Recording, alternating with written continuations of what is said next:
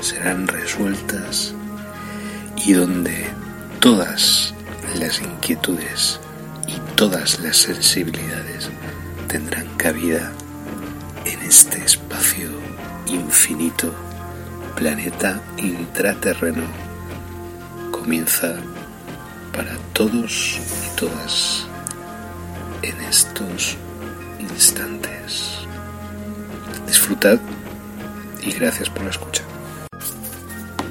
Bienvenidos al misterio en planeta intraterreno, donde todas vuestras dudas serán resueltas y donde todas las inquietudes y todas las sensibilidades tendrán cabida en este espacio infinito, planeta intraterreno, comienza para todos y todas en estos instantes. Disfrutad y gracias por la escucha.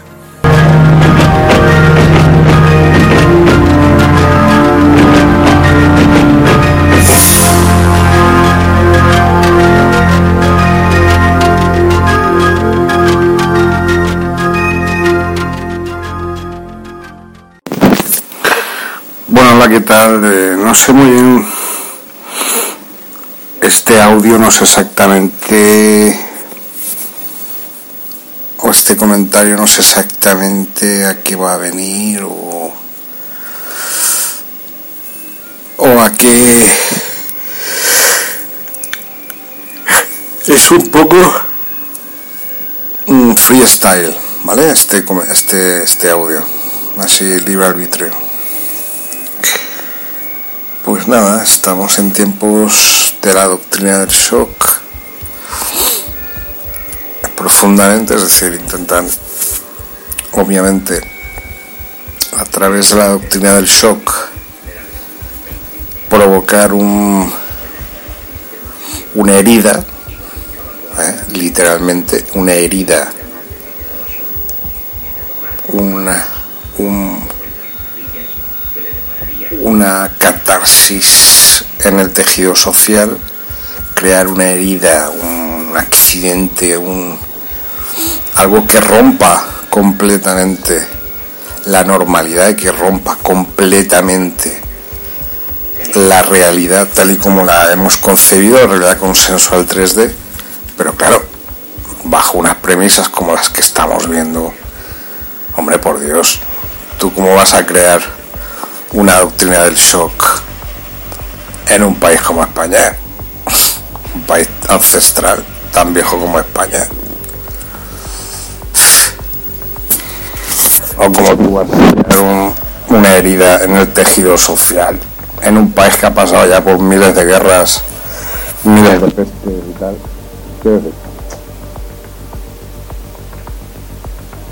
Y no solo por eso.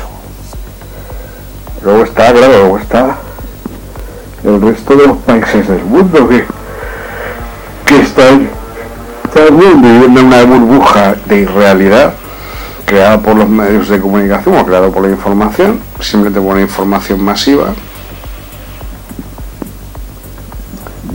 Y eso es lo que está generando pues todo lo que estamos viendo. Porque claro, si tú te vas a países como Perú, Venezuela o Bolivia o Brasil o tal, América, allí no es muy difícil que, que, haya muertos por múltiples razones y que las anoten. Venga, esto por coronavirus, ¿sabes? Y que inflen las cifras. ¿Vale? Eso no es, no es difícil. Luego en Europa, pues mira, en Europa pues ya es más complicado, pero yo no estoy diciendo que se falseen las informaciones, ¿eh? a mí no me interesa ese tema porque yo no soy analista de medios ni nada parecido, ¿vale? Ni no me interesa el tema este tampoco, así que yo mm, lo que estoy intentando es hacer aquí, pues nada, es tampoco intentar, es simplemente pues, unos comentarios así un poco así soltarlos así un poco freestyle como yo digo libre expresión no eh, cosa que parece ser que en estos momentos que estamos en en septiembre no calendario coreano de 2020 parece que esté loco al hablar de la libre expresión Claro, como estamos viendo un fenómeno muy parecido al que se produjo en el 11S del 2001 y todo, el, y todo el ataque fascista que hubo después por parte del nuevo orden mundial y los poderes más fascistas y más nazis del planeta, ahora están los mismos, pero con otro estilo, con otras cosas. Pues como están con lo mismo, pues eso, lo que se llama esto la, la, crear, crear una ruptura, o sea, crear una fractura para luego sanar esa fractura. Pero claro, se les ha visto tanto el plumero, se les ha visto tan descaradamente y se les está viendo tan descaradamente esa doctrina del shock y de la fractura y luego soldar la fractura y tal. O sea, incluso antes de que supiéramos de lo que estábamos tratando, antes de que supiéramos qué es lo que estaba pasando, ya decían que tenían la vacuna. Quiero decir, se les está viendo mucho, ¿eh? Se les está viendo muchísimo el plumero. Entonces, claro, es que... Es que es demasiado, o sea, es muy exagerado. Es que es muy exagerado, hostia es que es muy fuerte. O sea, antes de que supiéramos que era, un virus y que era una enfermedad y tal, ya había, ya había vacuna. Ya en el 2016 ya se estaba hablando de vacuna, de una vacuna, de una incierta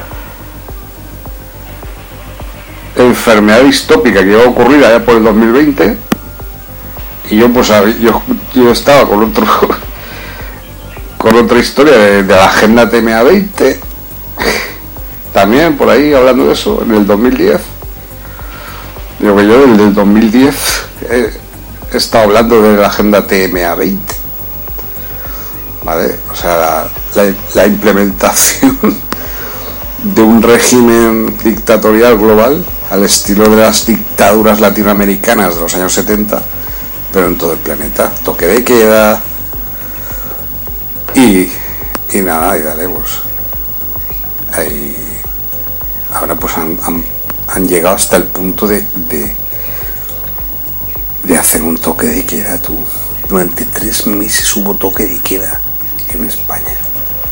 Los militares mandando. cuidado, eh. Tres meses. Tres meses eso, eso ya no es que cree una fractura en el tejido social, es que crea una duda en la inteligencia de nuestros gobernantes. No digo de esto, sino de todos los del planeta. Entonces, claro, ya no es que estemos regresando o estemos en plan regresivo a los años 70 o los años 80, es que estamos volviendo a la Edad Media. Entonces, claro, nosotros, o mucha gente, nosotros está a dos mil millones de años luz en el futuro. Pero estamos viendo que los poderes, los gobiernos, las instituciones, es que es muy pesado, son muy pesados, están en la puta Edad Media. En la lejana Edad Media. O sea, tienen unas estructuras mentales que ni siquiera se las creen ellos, se las pueden creer ellos. Y claro, están intentando implementarlas ahí. Pero claro, ¿cómo vas a implementar esto a no ser que estés en una dictadura literal? Es la única forma, la única forma de que esto sea implementado es que sea dictadura totalmente. Entonces, vale, muy bien. Estamos en una dictadura totalmente. Bueno, pues tomaremos medidas. ¿Vale? Lo llamáis. ¿Cómo lo llaméis? ¿Queréis implementar la dictadura? Pues tomaremos medidas. Pero ya sabemos que esto ya es una dictadura.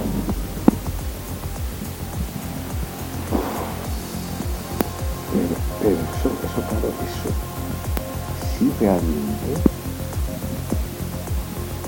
van a tope. Si realmente quieren implementarlo a tope.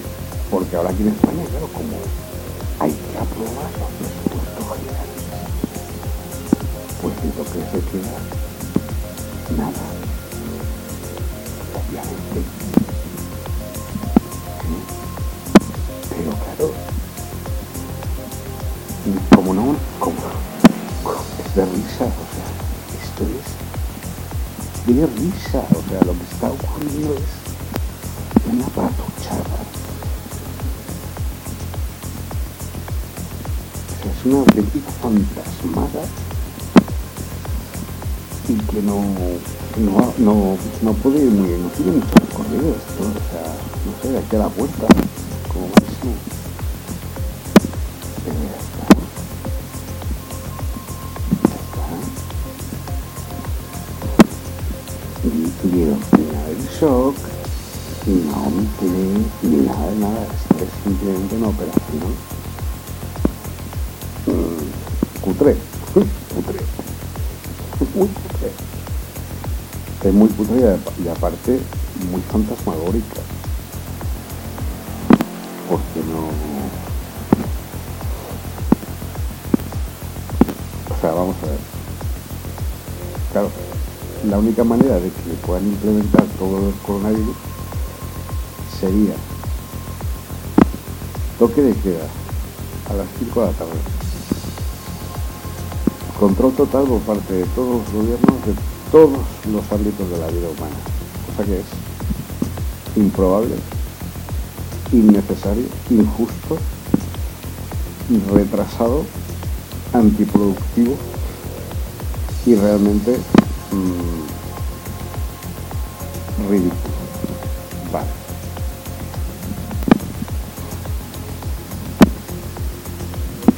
Segundo, mm,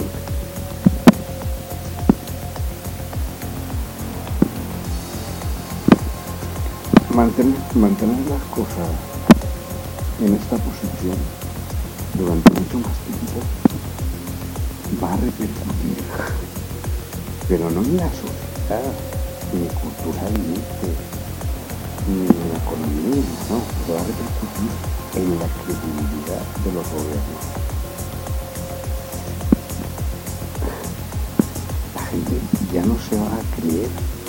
Nada lo que están, lo que están sembrando es que la gente ya no se absolutamente nada, de nada de lo que digan los gobiernos. Ni siquiera de lo que la gente pensaba que se podía confiar en ellos o en la propia realidad. Ya ni siquiera la realidad la han volatilizado. La gente está dudando incluso de la propia consistencia orgánica y sólida de la realidad. No sé si me estáis pillando por donde voy. Vale, enfermedades mentales. ¿Qué coño?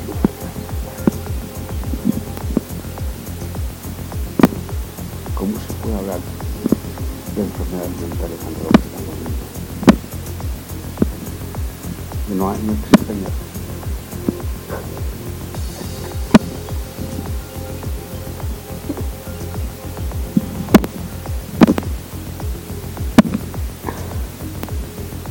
No existe la enfermedad solo el coronavirus. La gente ya no va al médico porque tienen miedo de que les metan un PCR y que los, metan en, yo qué sé, donde los metan.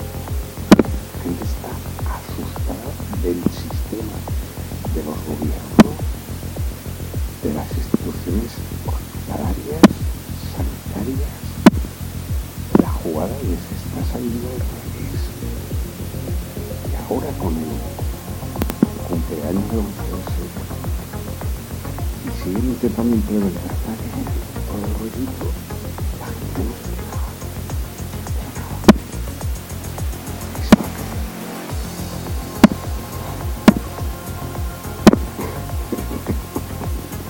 Pues claro, es un momento nuestro, un momento que hemos estado esperando durante más de 25 años, de la gente que hemos estado picando piedra, clamando en el desierto, sin que nadie se anima en más puto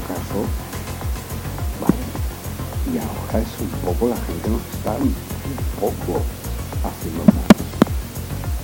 Bueno, pero, pero un poco solo, ¿eh? No mucho. Pero espérate de aquí a seis meses. tú? El gobierno, el sistema seremos nosotros. Y el gobierno ya no existirá. Muy poco. ¿Ya no? Bueno, es que tono jocoso que estoy utilizando, obviamente lo estoy haciendo a propósito. Pero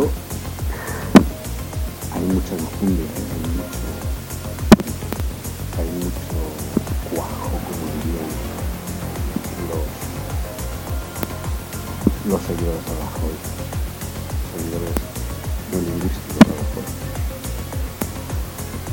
en lo que estoy diciendo.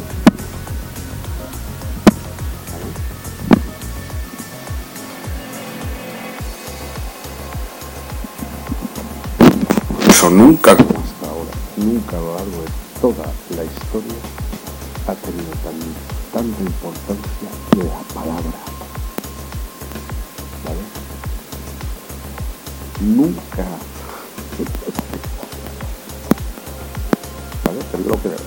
Y la libertad de expresión más que nunca. ¿Sí? Son tiempos, no digo que sean interesantes, muy positivos, porque a las niñas esto no les sale del todo bien, es decir, con un poco que ya no les, no, les encaje las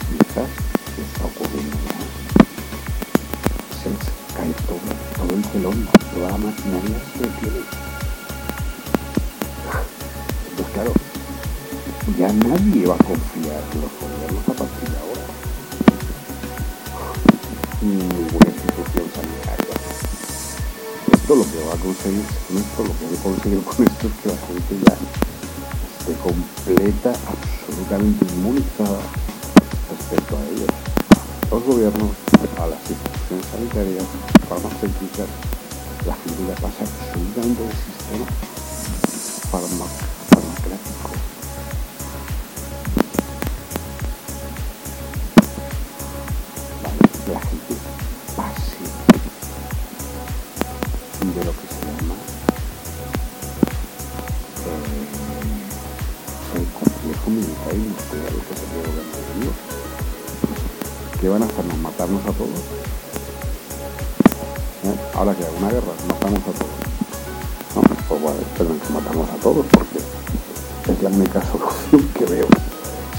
dejan vivir a unos pocos, ya no les sale bien.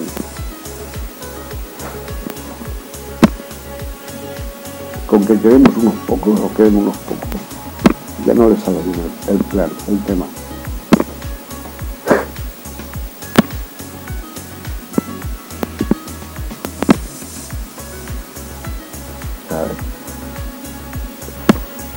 Entonces, claro, es un descrédito digo parcial, total. Por parte de la gente, por parte de- del tema de las instituciones. Esto es más fuerte que lo que pasó en el 2010. ¿eh? O sea, un descrédito absoluto y total a todo tipo de instituciones, todo tipo de gobiernos, todo que venga desde arriba, incluida la información, hasta a partir de ahora siendo cuestionada, como tiene que ser, obviamente, total absolutamente no existe ningún crédito por parte de nadie que más o menos tenga todavía un poco de capacidad crítica y libre, libre pensamiento, de decir, oye, ¿esto qué? Esto es una pasada. Si se nos deja un poquito de un área de libre pensamiento, no digo mucho, un poquito, ocurre lo que os estoy explicando. El descrédito es total. Entonces es un triunfo total, es una victoria absoluta de los que, por supuesto, hemos estado durante más de 25 años y muchos años más criticando al sistema, al poder imperante, de una manera beligerante y el sistema de realidad consensual 3D en su totalidad.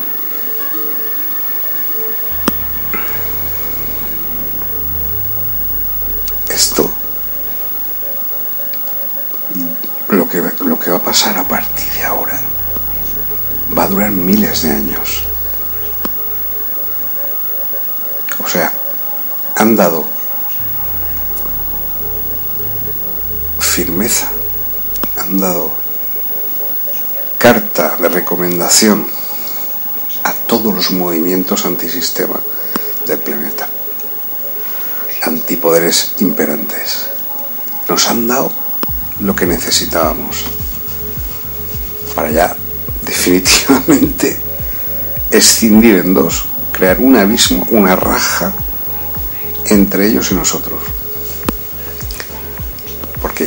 esa raja, ese abismo existe ya en todo el planeta. Entre ellos, es decir, los poderes imperantes y nosotros, el pueblo.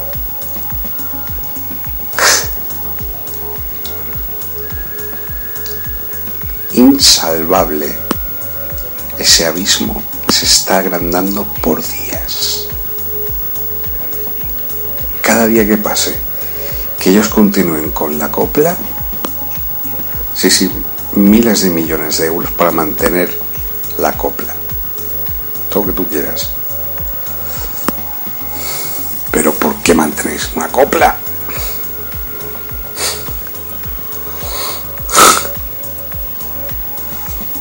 ¿No? ¿Por qué mantenéis la copla?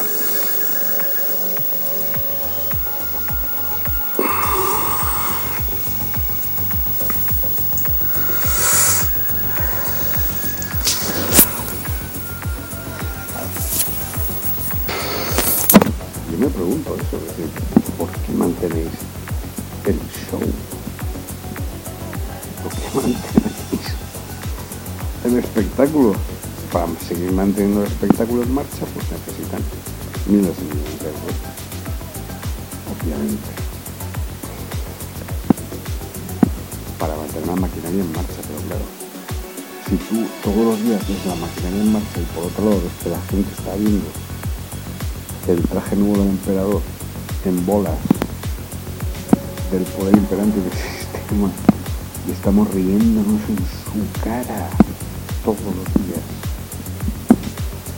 viendo lo que está ocurriendo, olé, olé por ellos, olé por los que están resistiendo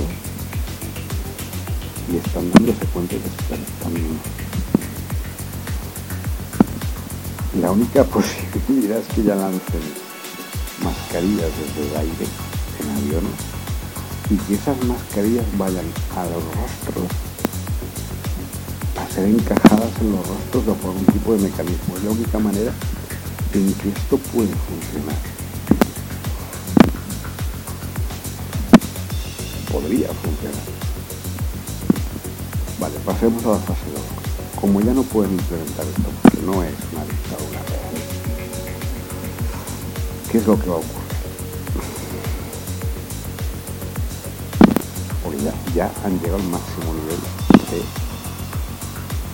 locura, al máximo nivel de autoritarismo. Ya no, no han traspasado. Pero vamos, hace ya un par de meses. Entonces, como no les ha salido bien, porque si no yo no estaría en estos momentos y me estaréis escuchando, entonces ¿qué? A ver qué va a pasar a partir de ahora. Pues esto que la Y yo no quería hablar de esto, yo no quería hablar de estos temas, yo quería hablar de otras cosas, de otras investigaciones que están siendo llevadas a cabo de manera paralela a toda esta realidad, hasta toda esta irrealidad por personas de enjundia, por personas importantes que están haciendo sus tesis en estos mismos momentos sobre temas que tienen absolutamente nada que ver con el coronavirus, pero que tienen todo que ver con el coronavirus. Entonces, estamos apoyando a ciertas fuerzas que están usando cierto tipo de tesis muy interesantes y que van a salir a partir de ahora y que van a ser las flores del patio del jardín de nuestra sociedad de aquí a poco tiempo y van a crear a las nuevas eh, personas, a las personas con criterio, con capacidad crítica, libres, razonables, amorosas, eh, tolerantes, buscadoras de la verdad, positivas, alegres. Todo lo contrario de lo que están demostrando los poderes, gobiernos, instituciones democráticas, complejos industriales. ¿Vale? Yo creo que este audio es muy importante, por eso, y es necesario que tenía que hacerlo. No sé por qué, pero tenía que hacerlo aparte de todo las investigaciones. Porque todo esto que estamos hablando tiene que ver con los intratos. Todo esto se está produciendo para que la gente no tenga ni un solo minuto de descanso en su vida mecánica. mecánico de descanso en su vida. Para que pueda pensar qué es lo que está pasando realmente. Y esto, y esto tiene que ver con los intratos. Por eso está ocurriendo todo esto. Y al mismo tiempo, los intraterrenos no solo se encuentran en nuestro planeta, sino en todo el sistema. Los llamados planetas jovianos, cinturón Kuiper,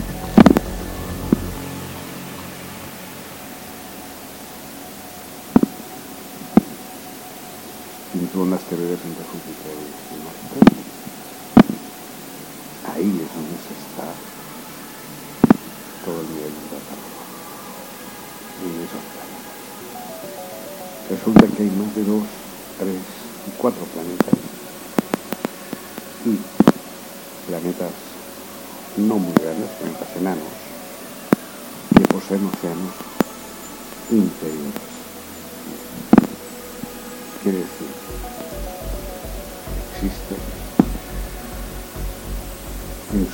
Respectivas tierras huecas océanos interiores.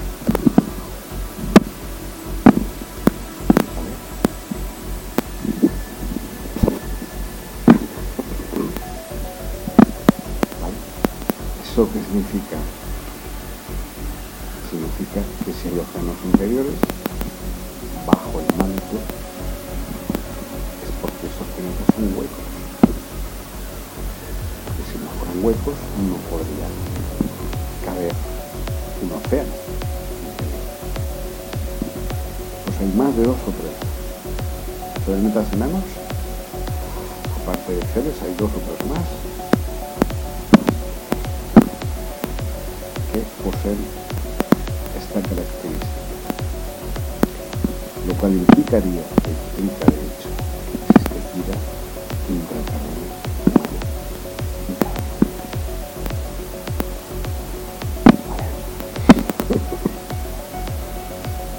Y, que hay una comunicación ingente, directa y cotidiana entre estos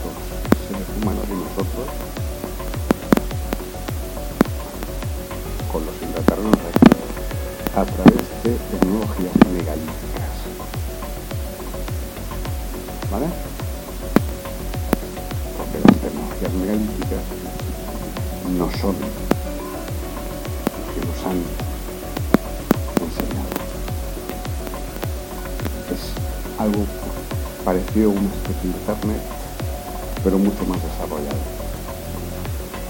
Sería como el armazón de la atmósfera, el armazón magnético, ultramagnético, electromagnético, tecnológico de la atmósfera, la capa mental de la Tierra y de toda la galaxia. Y a través de esos sistemas y estos canales estamos comunicándonos y ellos están comunicándose. Every day, all the time. 24 hours. Esto es lo importante. Me quito el sombrero ante todas aquellas personas que han logrado hacerme llegar este tipo de investigaciones de manera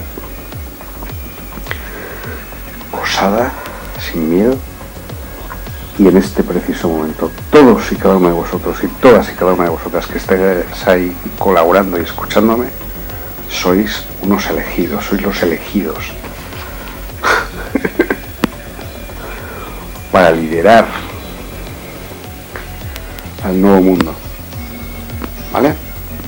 Así que sin miedos, adelante, vámonos, vámonos. Pla- Planeta. Terreno 2000.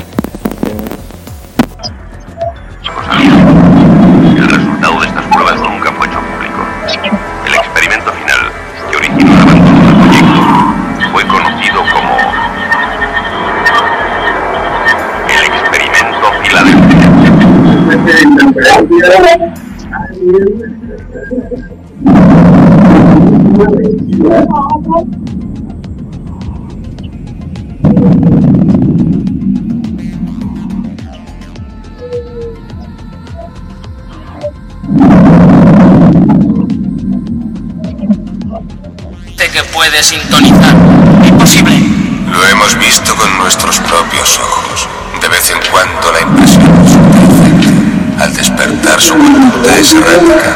Los encontramos deambulando como niños perdidos. Pero este es diferente, sí.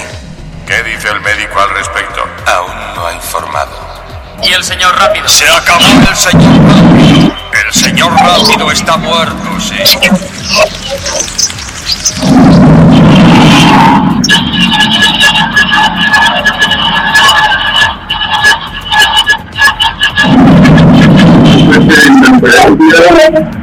you. and you smell it.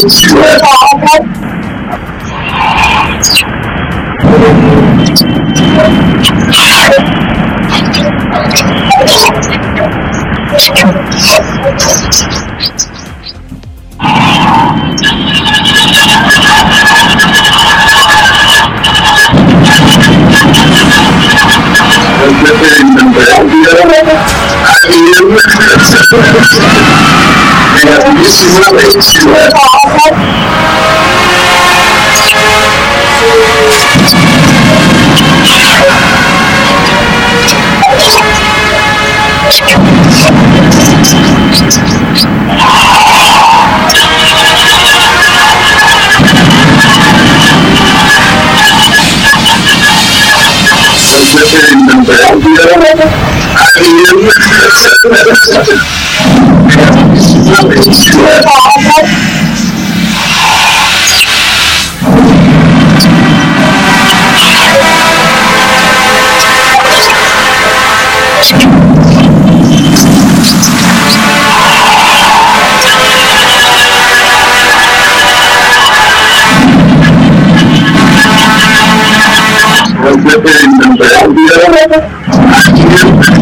Thank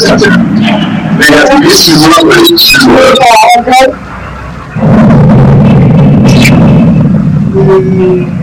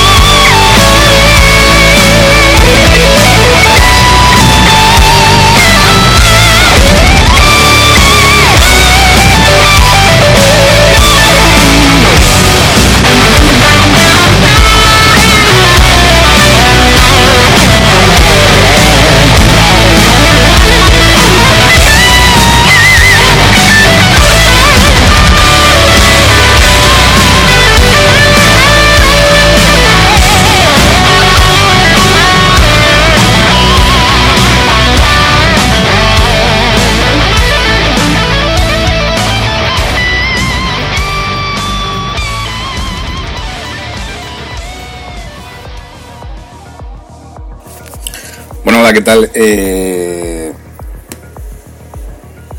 no, ya, no ya que estemos en un maravilloso momento, porque realmente es un maravilloso momento, sino que es necesario rendir homenaje a todos aquellos personajes majestuosos del misterio, como estamos haciendo cada semana en este programa vuestro del planeta intraterreno. ¿Vale? Y cómo no, cómo no, en estos días dentro de Disneylandia, que es donde vivimos actualmente el mundo occidental, llámese Japón, Estados Unidos, Europa, todos juntos, con Canadá y Australia, pues el mundo occidental, llámese, llámese Disneylandia, porque cuando tú vives fuera de Disneylandia te das cuenta realmente de que estás viviendo en Disneylandia, que es todo un show. Cuando tú vives fuera o te vas fuera de Europa, Estados Unidos, Australia, Canadá, etcétera, mundo occidental, ahí vives la realidad. Ahí estás viviendo la realidad. ¿Vale? Pero, pero, cuando regresas, te das cuenta de que Europa, Estados Unidos y tal es Disneylandia. Y aquí todo es un show. Aquí todo es un espectáculo, es todo un aparataje, es todo, pues, digamos, un escenario, pero en realidad está hueco ese escenario, no es real la vida aquí, no es real lo que la gente posee aquí. ¿Vale? No vamos a entrar en disquisiciones porque esto es simplemente una presentación. Así que espero que os haya gustado el, digamos, la, la premisa sobre la que nos basamos en el día de hoy, o en la semana, o en este programa de esta semana. Eh, y como no, vamos a presentaros a uno de los grandes del misterio, por no decir para mí un gran maestro, aunque tardé mucho en reconocerlo y en encontrarme con él, Salvador Freixedo. Salvador Freixedo era jesuita, pero era una persona con un espíritu crítico admirable y al mismo tiempo con una capacidad empática igualmente admirable aquí en un país como España, un heterodoxo, entonces él sabía realmente cómo se vivía fuera de aquí de España y cómo se vivía el mundo del misterio fuera de España, fuera de aquí de España. Realmente estamos en un momento igual que él decía, señalaba, estamos en un momento patético del mundo del misterio en España. Patético porque obviamente eh, seguimos en ese patetismo nacional desde, pues eso, desde la Inquisición española. Es difícil que estos temas, el misterio y tal, puedan ser tratados de otra manera de una manera un poco seria como en Estados Unidos o en Brasil o en Alemania o en otros países, o Turquía por ejemplo, o el tema de la ufología, mientras no se haga una limpieza étnica, mental, social, psicosocial del tema de todas las heridas que produjo la Inquisición española, The Spanish Inquisition. Esto es muy importante, ¿vale? Se produjo ahí, ahí sí que se produjo una fractura y una herida en el tejido social, ¿vale? Pero porque se mataron a miles de personas, se torturaron a miles de personas que se consideraban que pensaban de manera diferente, ¿vale? Entonces, en estos días en que existe como se ha movido, se ha meneado el avispero dentro de Disneylandia por el tema del cumpleaños Illuminati de, del 11S, pues bueno, eh, vamos a sacar al ruedo ahí al, a nuestro gran Miura, que es el señor, el señor, por favor, hacedme el favor eh, los que no estáis a favor de los toros o los que estáis en contra de los toros o los que estás o los que estáis a favor de los toros sacar este símil taurino aunque no tiene nada que ver yo ni, ni pincho ni corto en este tema. Vamos a sacar al Miura al gran para mí gran maestro del misterio porque cada vez me acercaba cada vez más a él y a sus posturas conforme pasaba el tiempo.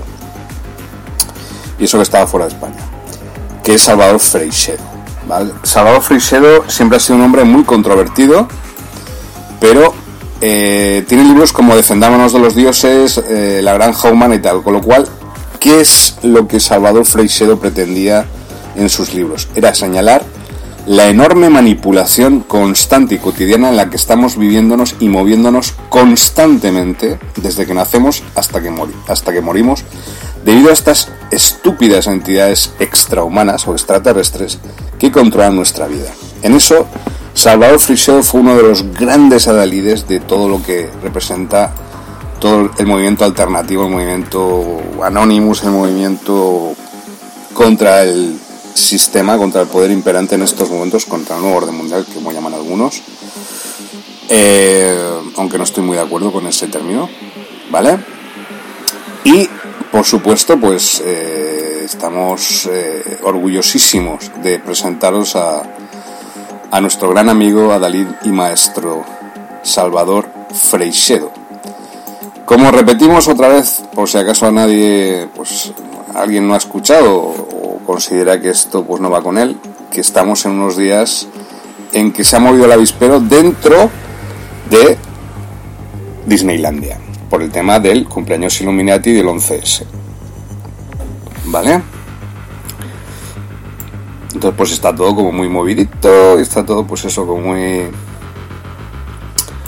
como muy pues eso, como muy nerviositos y tal. Pero eh, obviamente no tiene mucha no tiene mayor importancia que la que puede tener cualquier tipo de espectáculo de espectáculo, perdón, dentro de Disneylandia, es decir, una importancia igual a cero.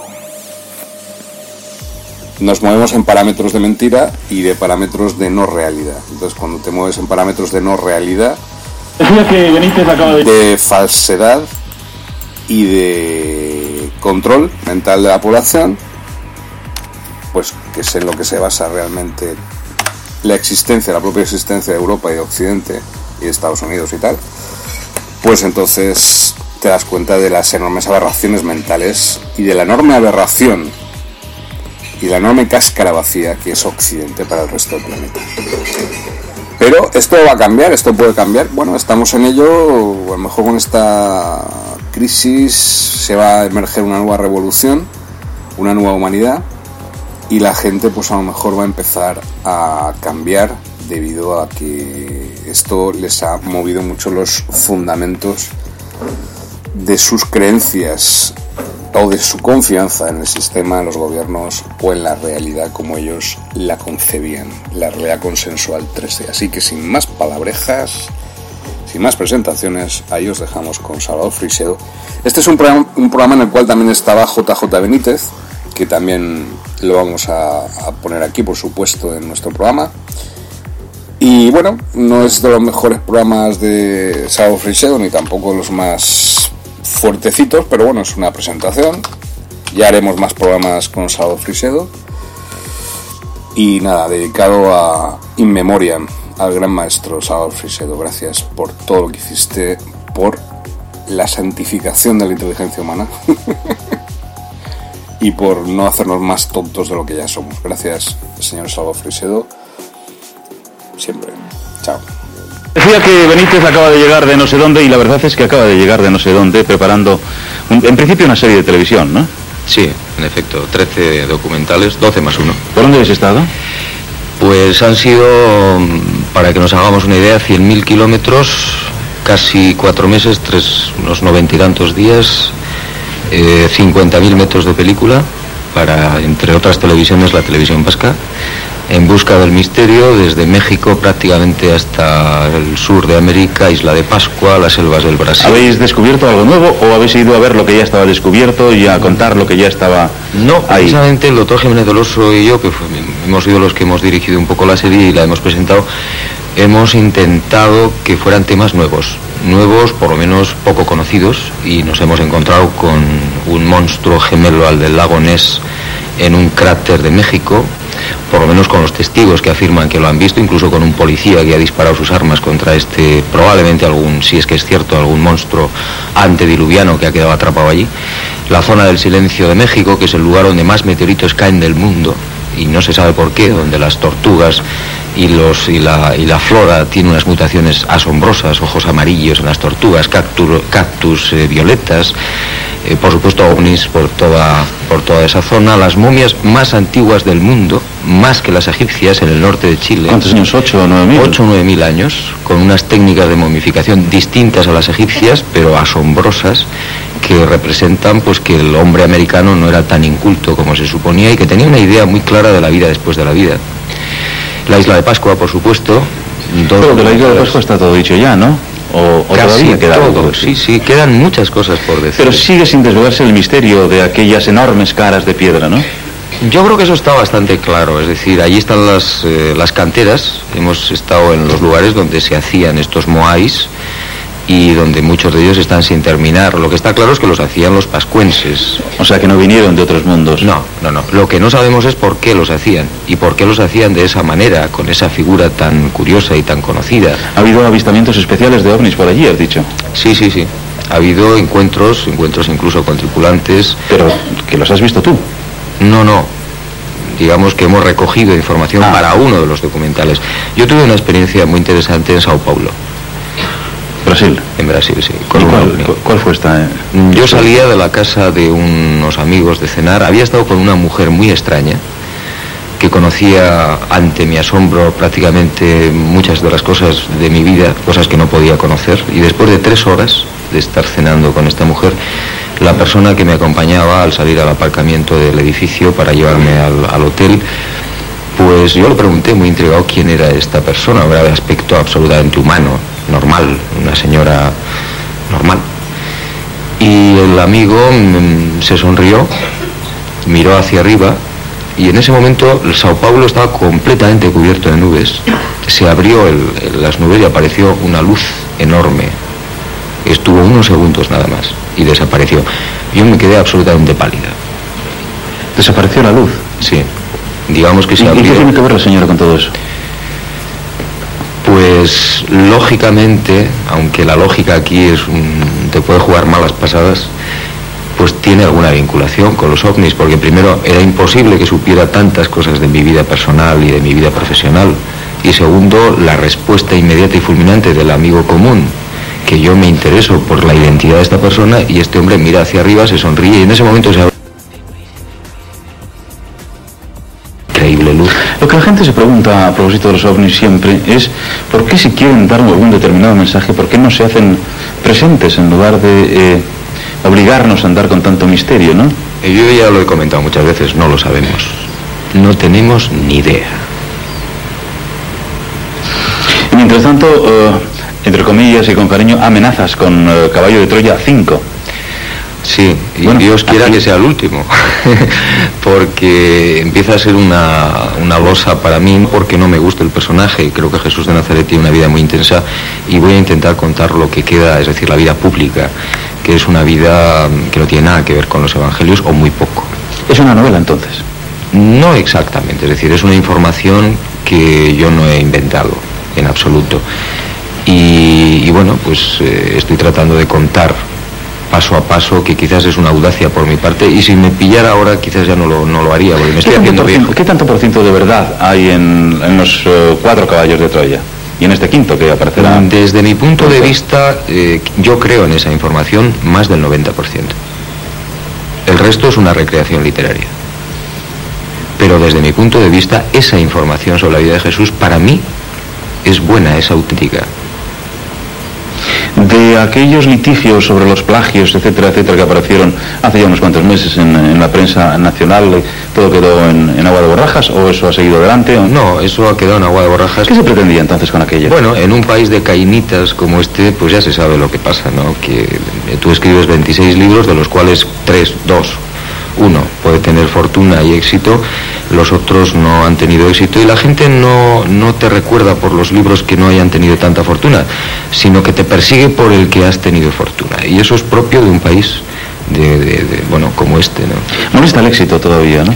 molesta profundamente a no ser que, claro, les digas al mismo tiempo que tienes un cáncer. Entonces te lo perdonan. ¿Es cierta la cifra de un millón de ejemplares vendidos en el, en el conjunto de tu obra? Sí, sí, más. No, de caballo de Troya. De Caballo más, de Troya. Más de un millón de ejemplares, sí. Ahora se... Ayer recibí, antes de ayer, la noticia de que se va a editar en Portugal y en Alemania también.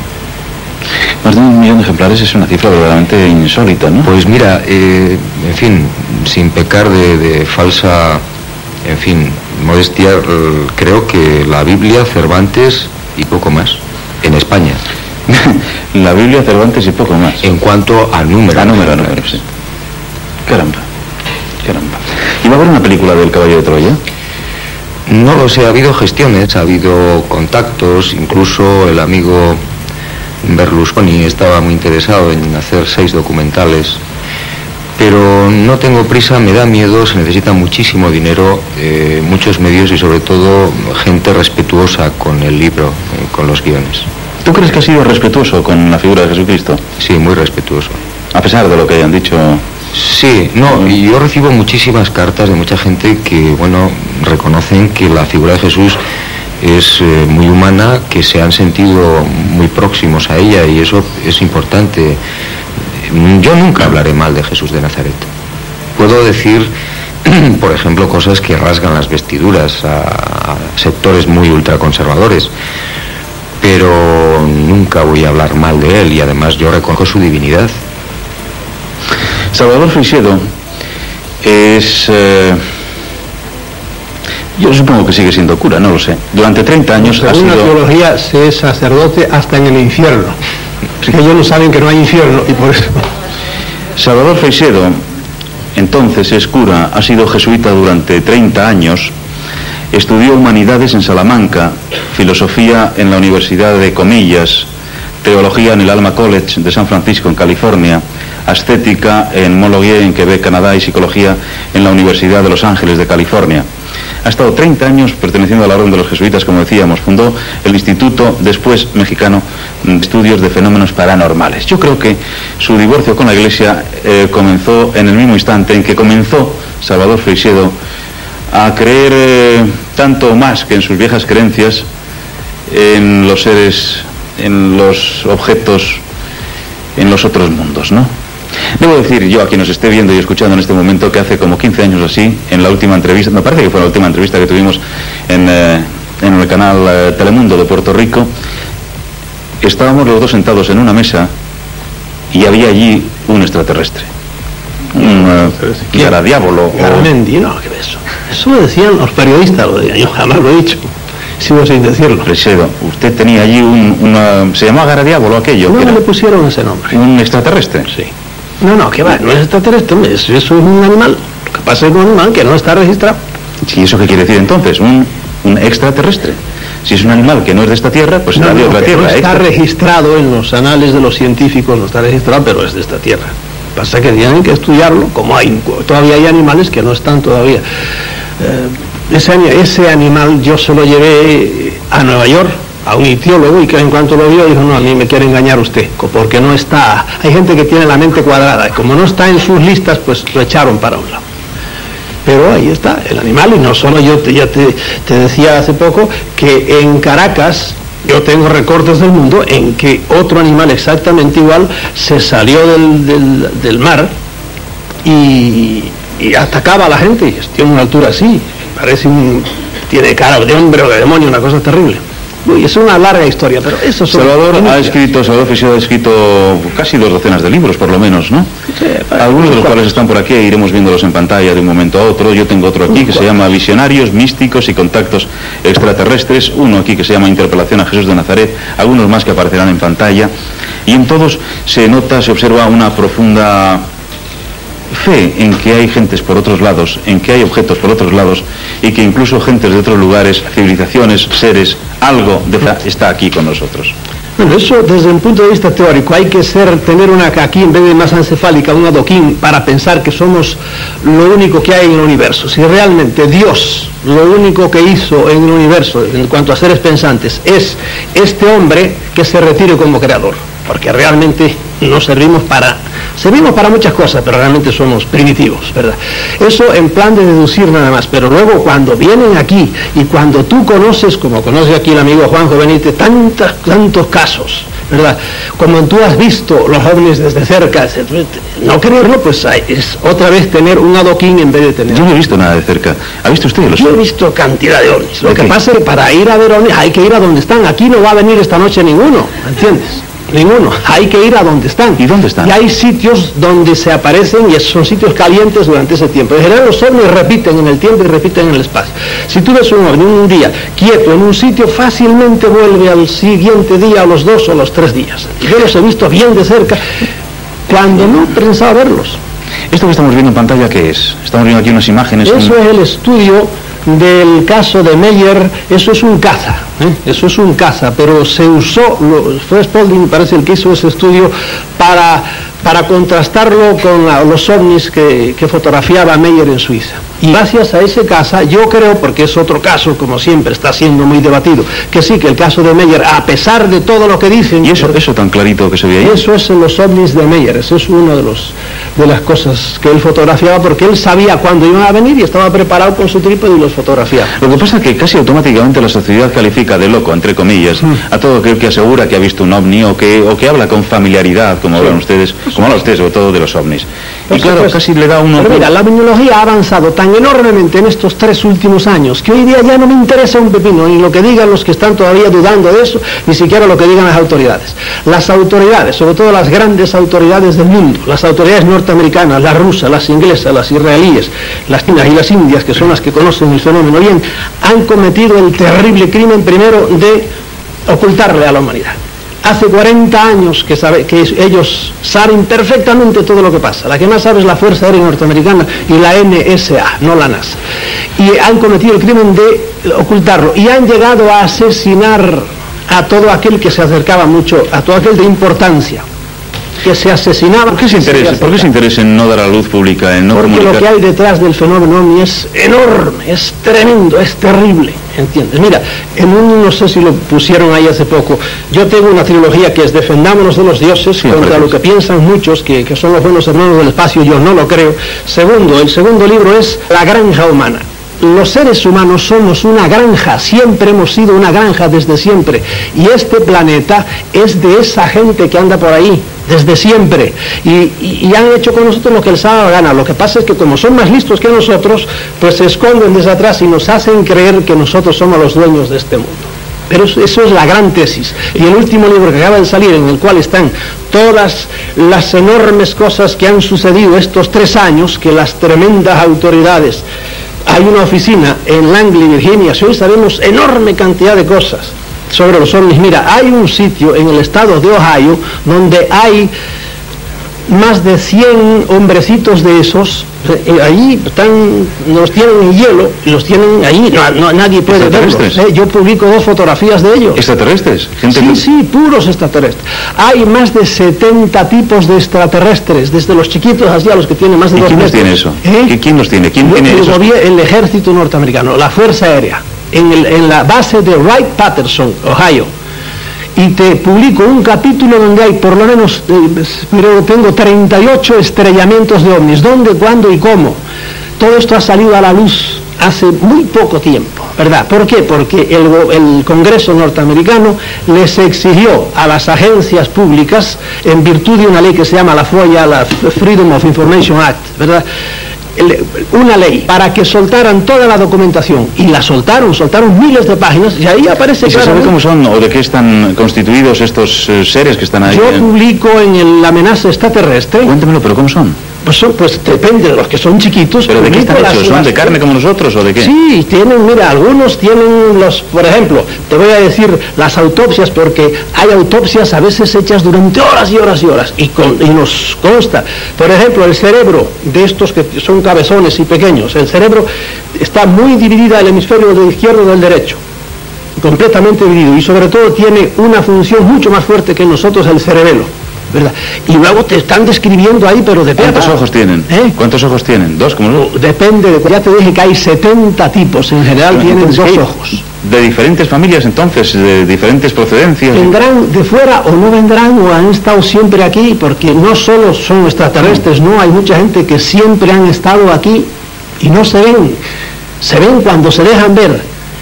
¿Y por qué no se ven? ¿Y por Entonces es una cosa de brujería. Mira, el aire es tan, tan sólido, podríamos decir, como el hierro.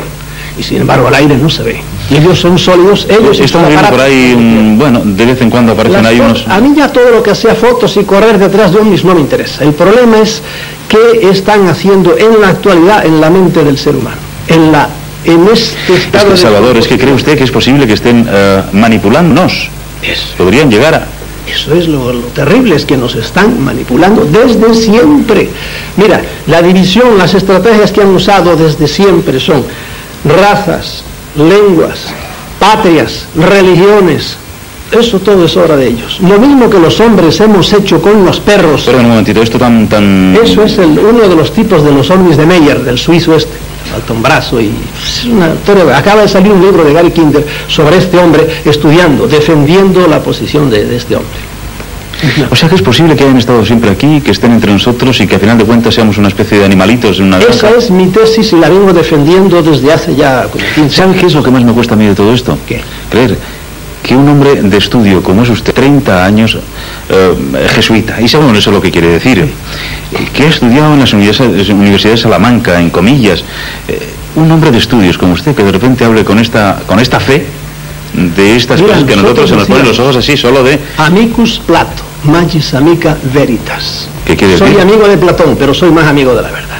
Y cuando a mí, después de años, empiezo a ver que muchas de las teorías sagradas, a lo mejor, no se derrumban, como se están derrumbando, pues, y, y- y me encuentro con que estas realidades, yo no soy ningún fanático de los ovnis, no, no, yo más bien me aparto de ellos, y veo que son realidades, me importa un pepino todo lo que me digan las grandes autoridades del mundo, ¿por qué? Porque me he convencido de que esta es una realidad. Y dígame, ¿la iglesia qué le dice a usted? Porque quiero o no, La iglesia, estará encantada. que diga misa. No me interesa. Que eso este particular, ahora hay gentes que se meten a estudiarlo también. Pero mira, yo lo digo de una manera un poco drástica.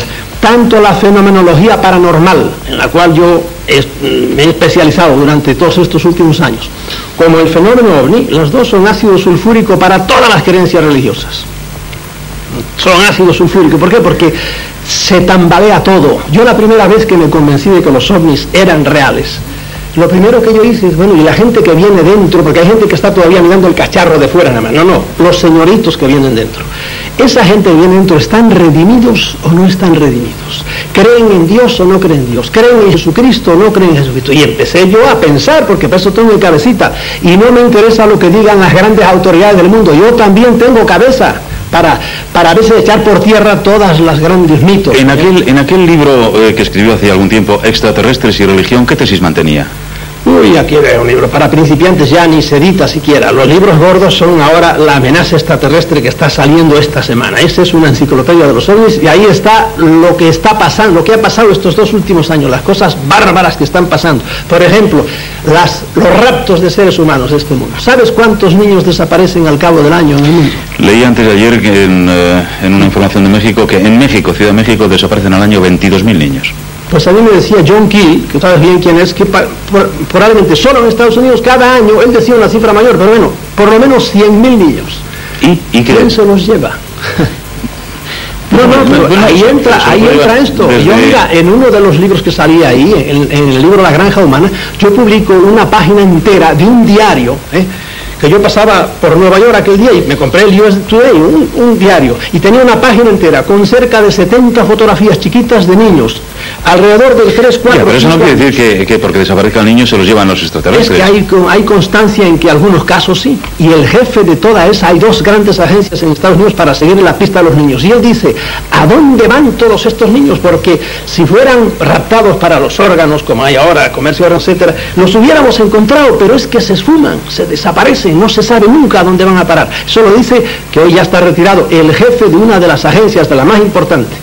Y me monto en el avión y eh, abro la revista que da la Eastern Airlines, una de las compañías, y una página entera, y comparé entonces, saqué el libro de aquel día, del US Today, del diario, con, con las fotos, ninguna era igual, todas eran diferentes, y era otra página entera llena de niños. Y bueno, te podría seguir hablando de esto muchísimo. Son de los fenómenos que están sucediendo ahora, y las autoridades, como siempre, politiqueando ¿verdad? Y viendo a ver cómo se mantienen en el poder, pues desgraciadamente todos los líderes políticos del mundo, el 80% de su actividad está o en llegar al poder o en mantenerse en el poder. Pero los grandes problemas del mundo no los resuelven. Punto. Pero de verdad creen, creen ustedes que si, si esto fuera tan obvio, hombre, no, no hubiera trascendido. Trascendido de verdad, quiero decir. Yo te voy a poner un ejemplo, José María. Hace una semana o semana y media todos habíamos creído que el famoso avión surcoreano que habían muerto casi 300 personas Sí, sí, sí. había sido derribado por la Unión Soviética. Efectivamente, entonces se dijo aquello y, Exactamente. y esa fue la verdad que se nos Una contó. semana y media que se sabe que fue derribado por los norteamericanos en una batalla aérea probablemente y naval entre los rusos y los yanquis. Entonces hay tantas cosas que nos ocultan los gobiernos que el tema ovni, que es un tema clasificado y secreto, es uno más por lo menos que está dentro de esa valija oscura de todos los secretos de las grandes potencias. ¿Y se puede mantener un secreto tan gigantesco a base de gastar muchos millones y tener una enorme oficina como tienen en un pueblo que se llama Langley, Virginia. En Langley está la CIA también, ¿no? Ahí está la CIA, es que la CIA está detrás. Mira, una de las que más sabe es, el FBI sabe muy poco de esto, pero ahora lo hemos visto por los documentos que han dado. La CIA, la NSA, la National Security Agency. ¿Y aquí quién sabe de esas cosas? Porque eso nos pilla no, casi no, en Hollywood. Aquí no, el gobierno Aquí. de aquí no creo que sepa. Saben los militares que han visto, no, no, pero lo profundo de la- de la- del asunto no lo sabe. Pero mira, él te dice ese caso del avión. Yo en el libro, uno de mis libros, cito, el avión que iba de Quito a Cuenca, un uno de la compañía Zeta, una Electra, cuando había pedido permiso para aterrizar en Cuenca, se desvaneció en el aire con 83 pasajeros. Y lo buscaron los norteamericanos con esos aviones aguas que tienen una panza enorme hasta hoy. Al, al año y dos meses, otro avión de la misma compañía, el mismo tipo de avión, a la misma hora, queriendo aterrizar en Cuenca y allá con el permiso, se desapareció en el aire también y hasta hoy no lo han encontrado. Y eso estaba allí. Y eso lo tapan, lo tapan, lo tapan. El sábado pasado, en un pueblecito que está muy cerca de aquí, que se llama Murguía, hubo hacia la una de la madrugada tres objetos encima de una, de una pequeña colina, el oro. Eh, eso lo vio bastante gente, o por lo menos gente que eh, estaban por la calle a esas horas. Lo que no saben es que hubo una alerta y que de la zona de Madrid, de la base aérea de Madrid, salieron varios aviones de combate a por esos tres ovnis. Eso no se ha publicado nunca. ¿En qué mundo estamos? Es que me niego a pensar que están pasando esas cosas y los demás, los que estamos aquí abajo, no nos enteramos. No nos enteramos el sábado pasado. Se enteran las mamás de los pilotos que desaparecieron en el aire. ¿Entiendes? ¿Y cómo lo sabes tú, por ejemplo? Yo lo supe porque el lunes eh, tuve una reunión con una, unos curas muy simpáticos que se reúnen a cenar en Orduña. A ver si va a resultar a que locuras. eh, Y esta mañana yo... No, no, no. A él, a uno de los sacerdotes le, com- le comentaron la noticia. Y yo esta mañana estaba haciendo algunas averiguaciones y he averiguado que efectivamente lo que no sabe es esos sacerdotes ni los vinos, salvo que oyeran a los aviones de combate, y claro, es que salieron de la base de Madrid. Porque los captaron en los radares. Pues hoy que se sabe todo, mantener un secreto de estas características debe ser eh, de harto hechos, complicado. miles de hechos. Bueno, y Salvador Fresedo, y usted que está tan, tan en ello y que cree ah, con esa fe que No, yo nos no está demostrando, fe ni creer. Yo no creo que aquí haya un vaso, lo estoy viendo. ¿Entiendes? ¿cómo puede vivir tranquilo si es que vive tranquilo? Yo, yo no giro Con tanta gente de alrededor, Ni ando corriendo de eso. Si voy a morir por estas cosas, moriré de pie. Mira, en uno de esos libros yo tengo esta audaz introducción. No sé si con este libro firmo mi sentencia de muerte. Espero que alguien me defienda, pero de no ser así, me iría tranquilamente este desventurado planeta regido por imbéciles y porado por tristes hormigas locas. Así, pum, ¿Por qué? Porque vivir con miedo, no, ahora sé, yo tengo, tenía amigos que andaban metidos en esto y ya no los tengo, por- o porque se Hombre, imagino que de aquella etapa de, de jesuita ya no le quedará ni uno. ¿De cuál? De los- Amigos, digo. No, algunos sí, algunos tienen la mente un poco más abierta, otros en cambio ven en mí una sucursal del anticristo y por ahí, eso es problema de ellos, ¿verdad? Pero ma, todavía tengo amigos entre los jesuitas y hasta me invitan alguna vez a su casa y por ahí. No será para contarles estas cosas. ¿Eh? Que no será para contarles estas cosas, digo yo. ¿Cómo no? Hay algunos que les Pues no habrá interesa- caído en sus manos un interesa libro como este que tengo yo ahora y que firma usted y que se titula Interpelación a Jesús de Nazaret, nada más y nada menos. No, bueno, es, es ponerse seriamente delante de la figura de Cristo, históricamente, ¿verdad? No con ligereza, con seriedad y eh, hablar con Él. Y claro, y decir cosas eh, que son duras. Ciertamente es un libro muy duro, Este pero libro- un libro honesto y Pero usted estará excomulgado, me imagino ¿Eh? yo, ¿no? No, no, no, ahora ya no se toman el trabajo en esas cosas. Pues con estas cuatro líneas de introducción en este libro creo que se gana la excomunión, pero automáticamente. ¿eh? Bueno, ya te digo, sí. Yo- ¿Me permite que lo vea? Encantado. Dice, encantado. A los que me critiquen llamándome apóstata o blasfemo les diré que la verdad es lo contrario, yo soy un converso. Me convertí del fanatismo a la racionalidad. Gracias a Dios he perdido la fe, mi infantil fe en el absurdo dogma cristiano. Con esto en Roma encantados. Yo así pienso y así honestamente lo digo. Y creo que con eso ayudo a otros, aunque alguna gente realmente se estremezca, pero yo, como no creo en dioses terribles que tienen infiernos eternos, más bien tengo una idea de Dios mucho mejor de la que nos han dicho los teólogos por ahí, pues me voy al otro mundo con una tranquilidad tremenda. Y si hay que reencarnar, pues reencarno, pero no a este planeta que está dejado de la mano de Dios. ¿Y a dónde se va a ir usted, hombre? Bien, no sé a dónde me mande porque eso no está en mi mano. Y después de haber estado en tantos contactos, ¿cómo no se ha ido usted también? ¿O cómo no le han llevado a usted a un- uno de esos viajes? Pues si yo te dijera que me he pasado noches enteras metido en un cráter, esperando a que viniera el ovni, y gracias a Dios no vino, porque yo entonces creí que eran los buenos hermanos del espacio, como se lo creen todavía muchos. Y Pero no veo que la buenos. mayoría, aun los buenos, son de temer, ¿verdad? Cuando uno más fuerte, cuando una civilización humana ha ido a otra más pequeña, aun queriendo ayudarla, acabó con ella. Y estos andan a lo suyo siempre. Aun los buenos andan a lo suyo y algunos porque los hay buenos y malos, igual que en los hombres.